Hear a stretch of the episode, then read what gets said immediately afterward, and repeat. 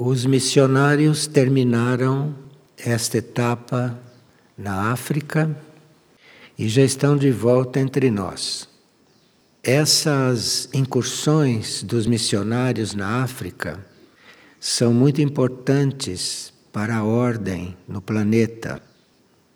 Vocês sabem que existe uma indústria da guerra interessada em fabricar bombas e em fabricar armamentos. Então, as guerras são alimentadas para que esta indústria prospere. E a África tem sido um continente muito visado por essa indústria, porque existe também um interesse em que a África se desvitalize o mais possível como população porque a África tem muito minério que interessa muito para o resto do mundo. Então, o resto do mundo é como se invisivelmente conspirasse para que a África se tornasse uma mina sem controle para aqueles que vão lá explorar para coisas científicas e principalmente para a indústria nuclear. De forma que o fato de Maria pedir que nós fôssemos lá é para, nessa situação apocalíptica, essa situação extrema, se fizesse todo o possível para que algumas almas não se apagassem completamente, não se perdessem ou não fossem destruídas. De forma que esta colaboração que os missionários estão dando na África, não é a primeira vez que vão lá.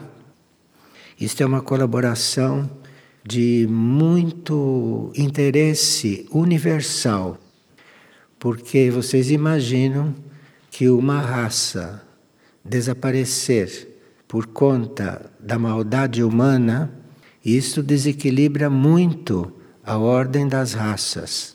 Então, atrás desse pedido de Maindra, estão motivos planetários realmente.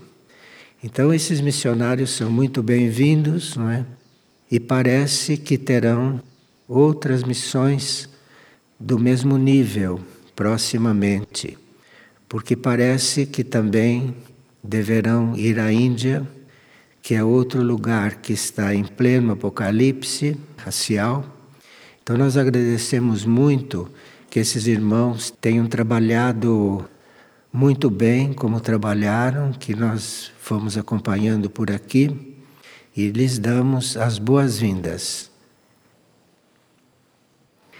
Uma pessoa diz o seguinte: Eu só sinto conexão com o alto quando me dirijo em oração a Samana, Maria e a Deus diretamente. Não me sinto tocado quando faço outras orações, como Rama e os mantras. Bem, é um princípio que nós fazemos uma oração ou um mantra quando sentimos, quando estamos conectados interiormente com eles, com a oração ou com o mantra. Então, individualmente, você pode fazer a oração que para você for melhor. Individualmente, você não precisa fazer as orações e os mantras que estão disponíveis. Você pode fazer a sua escolha ou seleção, tendo em vista que você precisa mesmo se comunicar com a oração, não é? Para que ela realmente tenha efeito.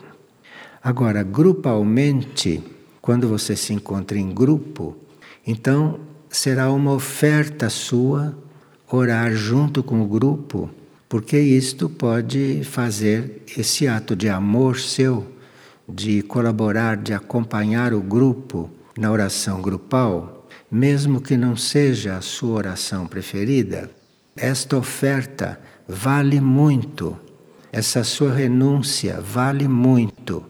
Então, quando você estiver em grupo, seria bom que você acompanhasse o grupo. E isto vai fazer que aconteça uma transformação em você. eventualmente, não? Porque é muito importante neste momento atual nós pronunciarmos Rama, como vocês sabem, não? Isto tudo tem também um efeito oculto que vai muito além daquilo que nós sentimos, percebemos ou preferimos. Esta pessoa que está sonhando com escadas, escadas em espiral, a escada em espiral significa evolução. A evolução é feita em espiral. Isto é um símbolo que, se nós refletirmos sobre ele, vamos ter muita clareza. Agora, as escadas que não são em espiral, nos sonhos, simbolizam que devemos subi-las, que devemos evoluir. Então, quando se vê uma escada reta, quer dizer que a gente trabalhe para evoluir, trabalhe para mudar de plano. E quando no sonho se desce escadas, pode estar significando que estamos regredindo em algum ponto. Então teríamos que fazer um exame de consciência, porque se estamos descendo escadas nos sonhos, quer dizer que estamos regredindo. Então precisa ver em que ponto nós teríamos que nos trabalhar ou nos recuperar. Agora, outra pessoa está sonhando com outras pessoas, inclusive sonhando com alguém que se diz Jesus Cristo. Então, as forças involutivas, quando encontram alguém que tem facilidade para sonhar, as forças involutivas ficam criando imagens. E elas podem criar imagem de alguém que vem falar conosco nos sonhos. E sempre que a gente sonha com outra pessoa, ou se a gente vê Jesus Cristo na sua frente, como esta pessoa vê, é preciso fazer o sinal da cruz sobre essa imagem. Porque o sinal da cruz, aquela cruz cristã, não aquela que tem quatro braços iguais, a cruz cristã. Quando se faz o sinal da cruz, qualquer imagem falsa se dissolve. Então, quando vocês verem Jesus Cristo na sua frente, não esqueçam de fazer o sinal da cruz porque essas forças involutivas se travestem de outras pessoas ou se travestem daqueles seres aos quais temos devoção para nos desviar do caminho. E se a gente se ilude com essas coisas, com esses sonhos ou com essas visões, nós poderemos facilmente ser desencaminhados. Então é preciso fazer o sinal da cruz sobre o que se sonha com outros ou com imagens de pessoas, porque assim as coisas se esclarecem. E uma pessoa está observando que em Figueira nós vivemos em um berço esplêndido e que numa grande cidade onde ela vive a forma de vida é quase insuportável. Veja, cada um de nós vive aonde escolheu. Então, há sim karma compulsório nestas coisas. Mas, em princípio, e como base, a gente vive onde escolheu viver. Essa escolha, às vezes, é feita antes de encarnar, ou esta escolha é feita durante a encarnação. Mas, se você examinar bem, você vai ver que você mesmo escolheu viver nessa cidade onde você acha que é insuportável. E aí, quem sabe, se você pode reformular as suas ideias, reformular as suas metas, não é? Porque há certas metas que a gente só pode cumprir, só pode conseguir em certos ambientes. Então é muito fácil que uma pessoa que tem uma meta ambiciosa vá parar numa grande cidade. E lá então ela tem que arcar com aquilo que acontece numa grande cidade. E isto tudo serve para nós fazermos experiências. Não é? Claro que uma alma experiente não vai escolher viver numa grande cidade, a não ser que ela esteja lá a serviço de alguma coisa, ou que ela tenha sido enviada para lá por uma meta, por uma força maior. Mas quem pode escolher evidentemente vai escolher ali aonde ela quiser. E aí vai depois fazer a sua própria experiência. Agora, ajudas e tentações nós podemos ter em todos os lugares. Então, mesmo que estejamos no lugar onde escolhemos, ali vamos ter ajudas e vamos ter tentações. E aqui também, que a pessoa diz que estamos num berço esplêndido, talvez ela não saiba que aqui todos também têm ajudas, mas também têm tentações para resolver. Porque isso tudo faz parte do processo das almas encarnadas. E como tentar trabalhar a sexualidade em um casal onde um não quer mais sexo e o outro necessita disso? Veja, para a gente se unir com uma pessoa num matrimônio, precisa que seja muito indicado. Porque você se unir com uma pessoa no matrimônio, isto quer dizer que você deve ter um caminho a fazer junto com aquela pessoa. E assim mesmo é preciso sinais muito claros para ver se esse caminho é através do matrimônio ou se esse caminho é através de caminharem juntos normalmente, naturalmente. E aqueles que contraíram matrimônio, contraíram compromissos kármicos e agora se encontram nesta situação, é porque não tinham experiência e contraíram matrimônio assim, inexperientes como eles são. E agora precisa então que haja um acordo, precisa que se reflita, que se converse juntos, não é? Para ver que solução dá para isso. Porque se nós formos ler as epístolas de Paulo de Tarso, que falam sobre esse assunto, Paulo de Tarso diz que neste ponto a gente não deve ser violado. Então, se você não quer ter relações sexuais, segundo Paulo de Tarso, você não é obrigada.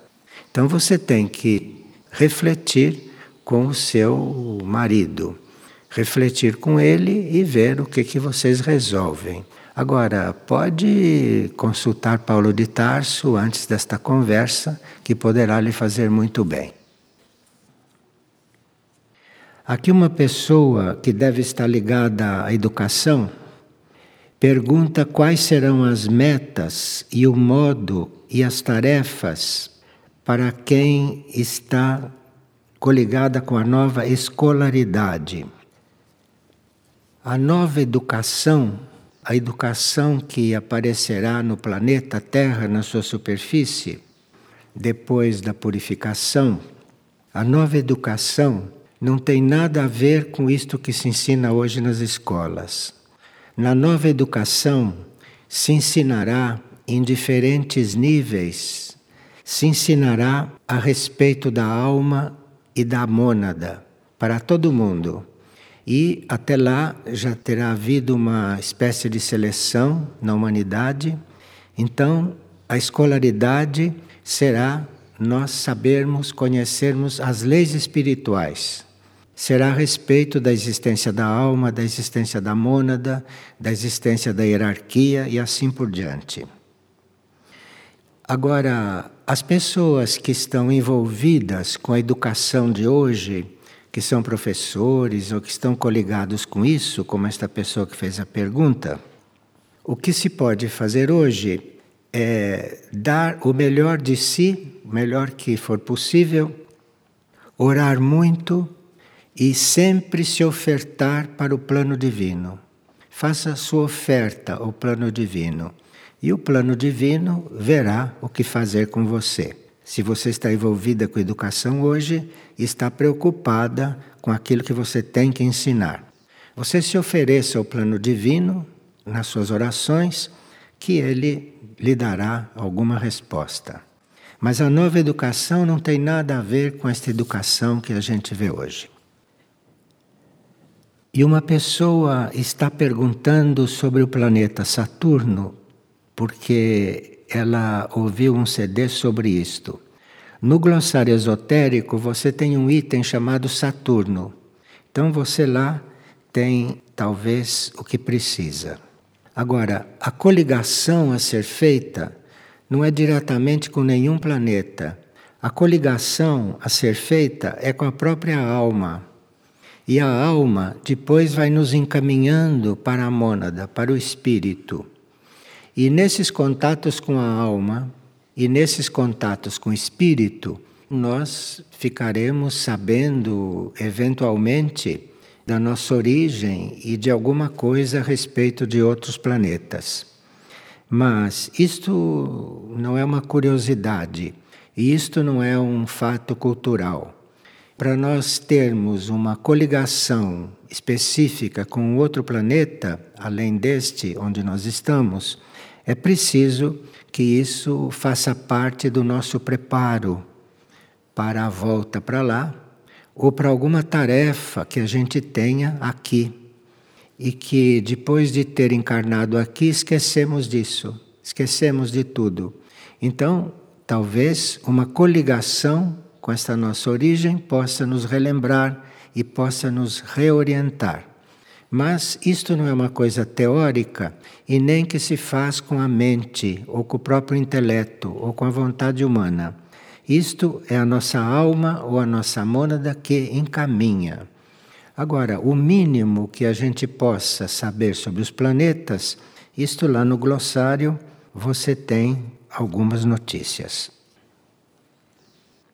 E uma pessoa está muito angustiada porque ela acha que cometeu uma falta muito grave há muitos anos atrás e ela não consegue se liberar disto.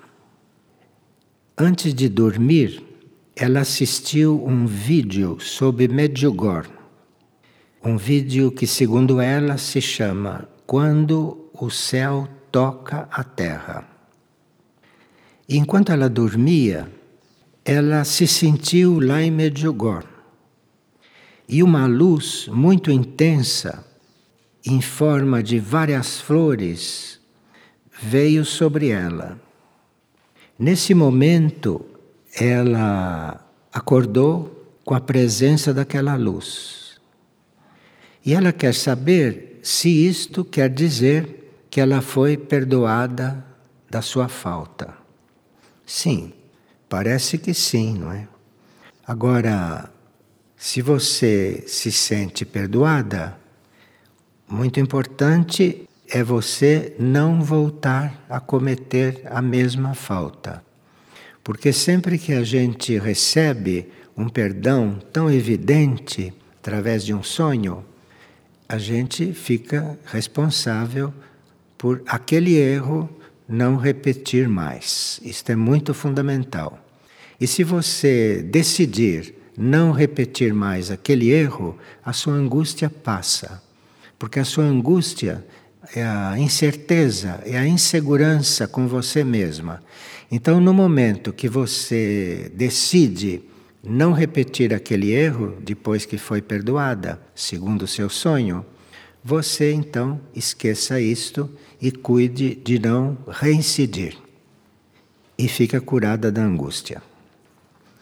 Agora, aqui uma pessoa está fazendo algumas considerações sobre a situação dela em um dos nossos grupos de serviço, no grupo dos missionários. E ela está se sentindo um pouco exposta demais. Ela está se sentindo que está ficando muito conhecida, porque está havendo um movimento muito grande de informações a respeito deste grupo de missionários. Então, isto quer dizer que você está nesse grupo, inclusive para transmutar em você certas coisas. Porque quando se fala do grupo dos missionários, não é para que eles fiquem vaidosos, fiquem conhecidos, como você diz. Se fala dos missionários pedindo colaboração e para comunicar a todos os que não são missionários que podem se apresentar para ajudar aquele grupo. Então, quando se fala dos missionários, as mensagens não são feitas para os missionários, são feitas para aqueles que não são exatamente para ver se eles descobrem, se tem que descobrir, que o caminho deles é ser missionário ou ajudar os missionários. Temos aqui duas perguntas. A primeira é se existe a possibilidade de alimentarmos o corpo com energias celestiais apenas, se elas suprem as necessidades físicas. Existem casos conhecidos de seres que se mantiveram em retiro e puderam passar 40 dias sem se alimentar. Mas parece que 40 dias é o limite para o corpo humano atual.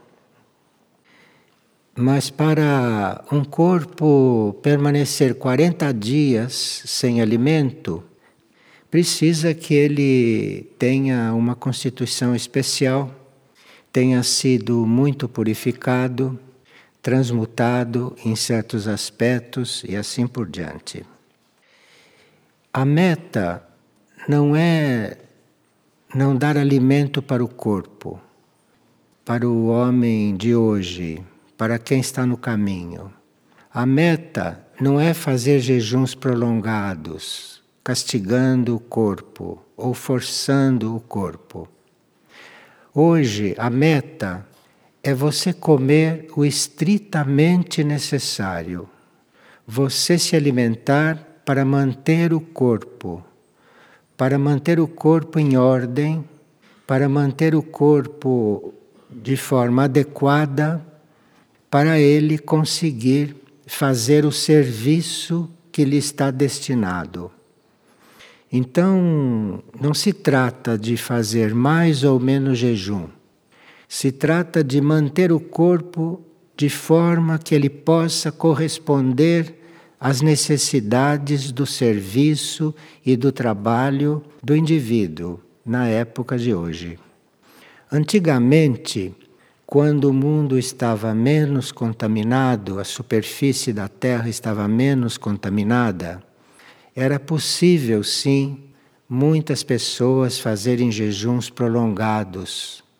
Mas com a contaminação do planeta, com a contaminação do ar que respiramos, da água que bebemos e tudo mais, esta capacidade do corpo de se manter mais ou menos tempo sem alimentos foi diminuindo.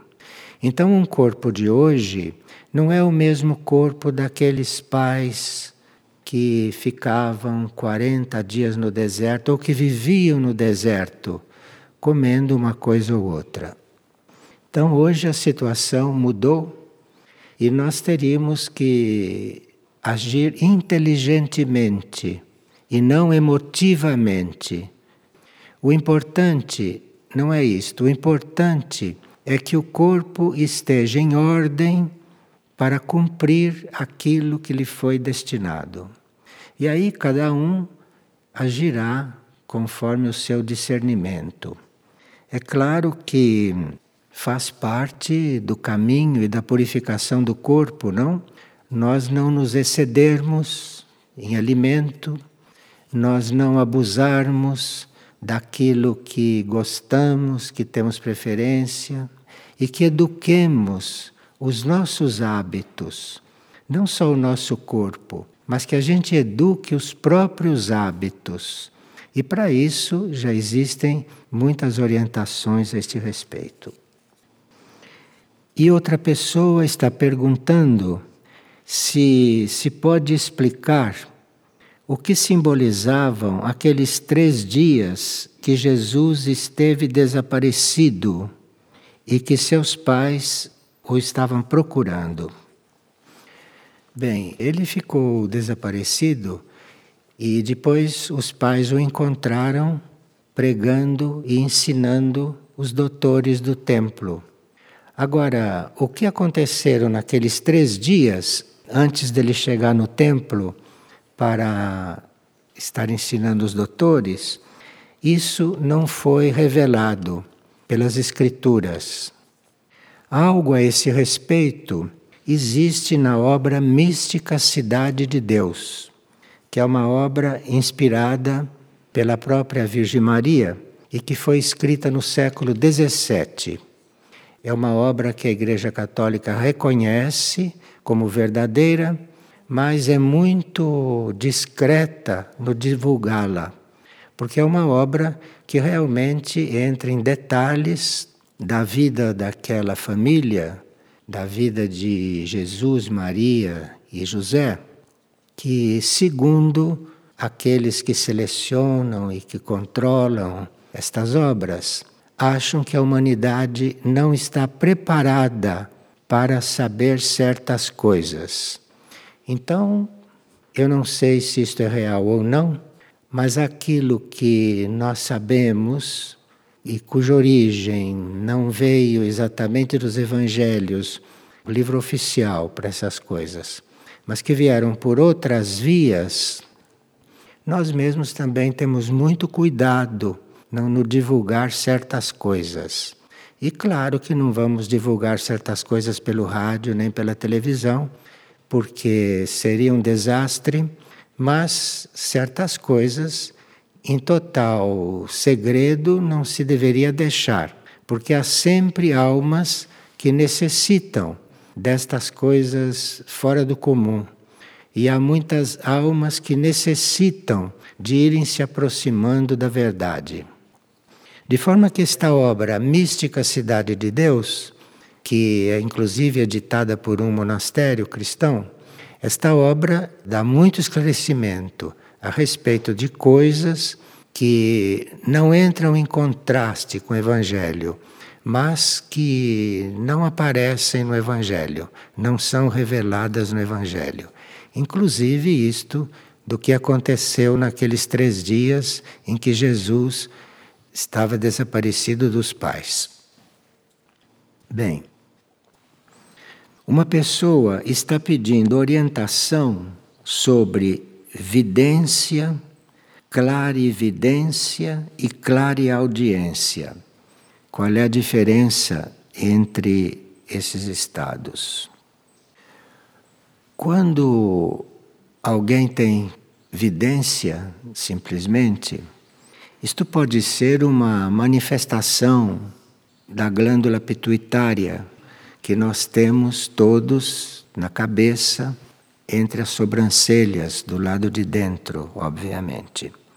Então, esta glândula pode se excitar, ou esta glândula pode ficar influenciada, ou ela pode desenvolver, de forma que a pessoa se torna vidente. Clarividência é outra coisa. Enquanto a vidência vem das glândulas, a clarividência, quando ela é trabalhada, quando ela já é instalada, a clarividência é um instrumento da alma para instruir a pessoa, para informar a pessoa. E na clarividência, quando a gente é informado pela alma, então se vê as coisas, mas é diferente da vidência. Então, quando é clarividência, tem um, um fundo não só educativo, mas um fundo de ajuda ao serviço. Então, para uma pessoa ter uma manifestação de clarividência, precisa que ela tenha que saber aquilo para ela se instruir, ou para ela ajudar em alguma coisa, ou para ela participar de um trabalho grupal, ou de um trabalho importante para um grupo e para um planeta. Então a alma vai usar a clarividência quando se trata de uma coisa importante, ou para a pessoa ou para o grupo ao qual ela está coligada. Agora, a vidência se essa glândula estiver funcionando, nós começamos a ver coisas. E nem sempre tem sentido as coisas que a gente vê por vidência. Nem sempre tem sentido. Geralmente são quadros, são fatos, são pequenas histórias, coisas dramatizadas que emergem do subconsciente da pessoa E como a pituitária está funcionando, ela vê. Agora, na clarividência, ela não só vê, como ela sabe o que está vendo. Ela tem conhecimento do que está vendo. E se houver alguma interferência na clarividência, o verdadeiro clarividente também percebe. Percebe que houve uma interferência de forças contrárias para prejudicar a visão. Então, entre vidência e clarividência há muita diferença. A maioria dos videntes não sabem o que estão vendo. Tanto assim que diz o que significa isto, o que significa aquilo, quando eles veem. Isto quer dizer que é evidência. Porque se fosse clarividência, ele não só veria, como ele sabia o que quer dizer, e ele teria o discernimento para saber se aquilo é falso ou se aquilo tem influência da imaginação. E a pessoa também quer saber clareaudiência. Nós podemos também ouvir coisas pelas nossas glândulas, pelo nosso ouvido interno, e uma clareaudiência é diferente. Se você escuta uma coisa, mas nem sabe de onde vem, isto não é clareaudiência, isto é um movimento das glândulas, é uma abertura dos seus sentidos internos, que ainda não estão educados. Então você ouve uma coisa, mas não sabe de onde vem, não sabe quem é, às vezes ouve coisas sem sentido, e clareaudiência não. Clareaudiência é um, um membro da hierarquia, ou o seu próprio espírito, pode informar você de uma coisa por clareaudiência, você ouvindo. Mas isto não é como ouvir como se ouve aqui é uma audição cheia de sentido, cheia de significado que realmente nos transforma. E geralmente, quem é clarividente ou clareaudiente sabe muito bem se aquilo é só para ele, para ele se guiar diante de algum acontecimento, para ele ser orientado, e ele sabe quando aquilo é para ser transmitido para alguém ele sabe. Porque muitas vezes, por clareaudiência ou por clarividência, se pode ver coisas de outras pessoas. Mas se aquilo vem da alma ou se aquilo vem do espírito, então a gente sabe por que está ouvindo aquilo. Talvez seja para ajudar a outra pessoa. E nem sempre é para falar o que se ouve ou o que se vê é preciso que a pessoa tenha muito discernimento, porque a revelação do que se ouve e do que se vê, isto tem muito valor para as outras pessoas quando é verdadeiro. Então, isto tem que ser usado positivamente, isto tem que ser usado evolutivamente e não para nós darmos importância para nós mesmos, estarmos nos exibindo, não é? nos impondo através desses mecanismos. Bem, a vidência, mesmo que seja mal empregada e mal usada e mal compreendida, a vidência pode continuar, porque aquele é um desenvolvimento da glândula também. Mas a clareaudiência ou a clarividência, em geral, se recolhe quando nós cometemos algum erro, depois de termos sido informados ou depois de termos escutado. Então, se a gente comete vários erros seguidos, aquilo se retrai. Aquilo se retrai. Tanto assim que se vê algumas pessoas que têm tendência para isto, e tem até algum canal aberto, mas como fizeram mau uso disto em alguma vida anterior, nesta vida a vidência, a clarividência se fechou. E a pessoa fica um pouco desorientada em certos momentos, porque as glândulas continuam a funcionar, lhe mostrar quadros coloridos, interessantes e tudo isso, mas que é como você está num cinema, aquilo para nada serve. E isto é uma espécie de pagamento que a pessoa está saudando, não é? Por ter usado mal essas coisas numa vida anterior. Geralmente, quem é verdadeiramente clareaudiente e clarividente é muito econômico no que fala a respeito desse assunto. É muito econômico, porque sabe que isso tem influência. Então, se a pessoa diz muitas vezes, eu vi isto, eu vi aquilo, isto é uma pessoa superficial, é uma pessoa inconsciente, porque quando ela diz isto, ela vai influenciar o outro, ela vai mexer com o íntimo do outro. Então, isto precisa ser realmente muito autocontrolado. E esta pessoa está contando alguns sonhos que ela teve. E alguns sonhos estão incomodando muito e ela está pensando em tomar valeriana para poder regularizar esta situação. Sim, a valeriana é, é muito, muito eficiente, mas não se deveria usar nenhum tipo de medicamento sem uma orientação ou sem o acompanhamento de alguém competente, principalmente valeriana. Então, ela está perguntando, por exemplo, o que significa sonhar com perseguição. Olha, existem dicionários de sonhos que são livros que não são recomendáveis, justamente porque no dicionário de sonhos se diz perseguição quer dizer isto, não é? Sonhar com cachorro quer dizer isto, sonhar com gato quer dizer isto. Isso é o dicionário de sonhos. E isto não é recomendável. Isto nos tira do caminho da verdadeira compreensão dos sonhos.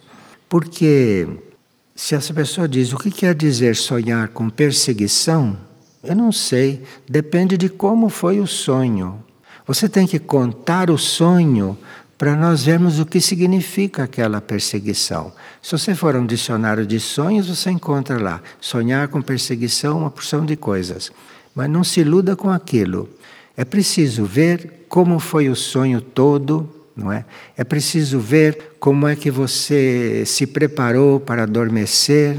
Certos sonhos são influenciados pela sua preparação pelo adormecer ou pela sua falta de preparação. Então, para se dizer para uma pessoa o que um sonho significa, precisa que a gente saiba de outros detalhes, não é? E sempre é muito bom que a pessoa descreva o sonho inteiro não só o que é sonhar com perseguição. Eu não sei. Precisa dizer como foi esse sonho. E depois você precisa também, para poder compreender e analisar isto, precisa estudar o seu estado de ânimo, precisa saber o que o sonho está querendo dizer para você. Então, isto é um estudo que não deve ser assim, um pouco superficial. Então, esta pessoa, se quiser mandar dizer como foi o sonho todo, com todos os detalhes, a gente pode depois tentar estudar, já que é uma pessoa já conhecida. Aqui, por exemplo, durante a sessão de mantras, alguém viu um balde com um líquido violeta. Veja, isso são coisas que não são simbólicas isto são coisas que se vê porque, principalmente durante uma sessão de mantras, todos nós ficamos, ficamos predispostos, não é? inclusive a vermos coisas ou ouvirmos coisas por causa do movimento das nossas glândulas. Então, isso é muito comum que você, num momento especial, como ela viu, veja um balde com coisas dentro. Isto não tem sentido, isto não, não tem um simbolismo, isto não está trazendo um ensinamento. É apenas uma manifestação provocada por aquele estímulo.